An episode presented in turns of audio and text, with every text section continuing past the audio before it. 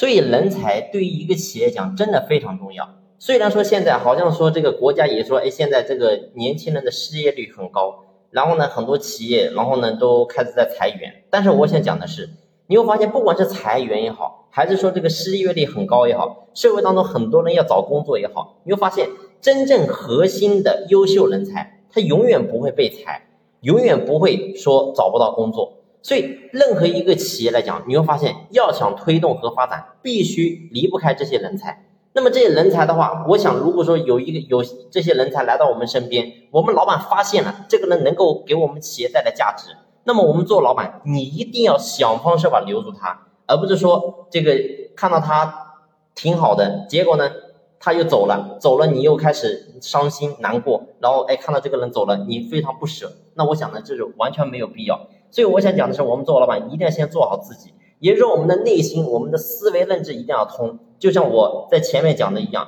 我说，首先第一个，你的薪酬是否合理呢？你有没有给到人家未来的希望呢？你有没有给到他行业的愿景呢？所以这东西，我们作为老板，你一定要清晰。这东西表面看起来好像说不是很重要，但是我告诉你，没有一个人愿意给一个老板普普通通的打一辈子工，所有人都一样。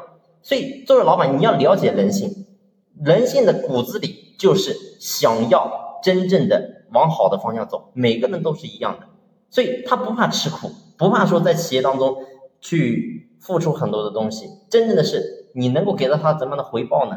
不管说是精神也好，物质也好，荣誉也好，地位也好，你能不能给到他呢？所以记住，这是我们作为老板，你在思维认知要先通的。那么思维方法通了之后呢，那么接下来我们就讲，我们要留住人的话，那么呢还可以在方式方法层面，我们可以去操作一些东西。其实方式方法层面呢，最重要的只有一个点，那么这个点是什么？就是要让他付出代价。什么意思呢？也就是说，一个人才来了企业之后，我们所有的方式方法必须要让这个人才，如果你走不会轻易的走，你走了你会损失东西，你会付出相应的代价。只有这样的话，他才会舍不得走。所以为什么过去你会发现我们企业的人才，他想离职就离职，你觉得这个人很好，结果他第二天就不来干了，为什么呢？因为他犯错的成本太低了，也就是说他离职的成本太低了，他不需要承担任何东西，照样可以轻轻松松的走。所以这是我们过去很多老板，你没有在这个地方真正下过功夫。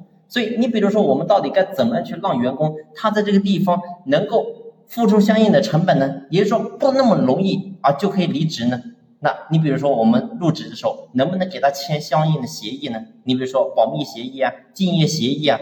这协议一签是生效的，那你会发现，你这样的话，他就会想着说，哦，我如果说出去，我还干我这个行业的话，我要付出相应的成本和付出相应的代价，所以这这样的话，你会发现他才会清晰的明白，哦，原来企业在老板又是个很好的老板，这个企业又薪酬也可以，然后呢，未来也可以，晋升也可以，老板个人也可以，那你会发现。然后我如果说轻易走，我又有风险，那你会发现这样的话，人才才能够最大限度的留在企业。所以这些东西真的是非常的关键。所以我想讲呢，人才对于一个企业真的非常重要。每一个老板在这个地方，我们一定要下点功夫。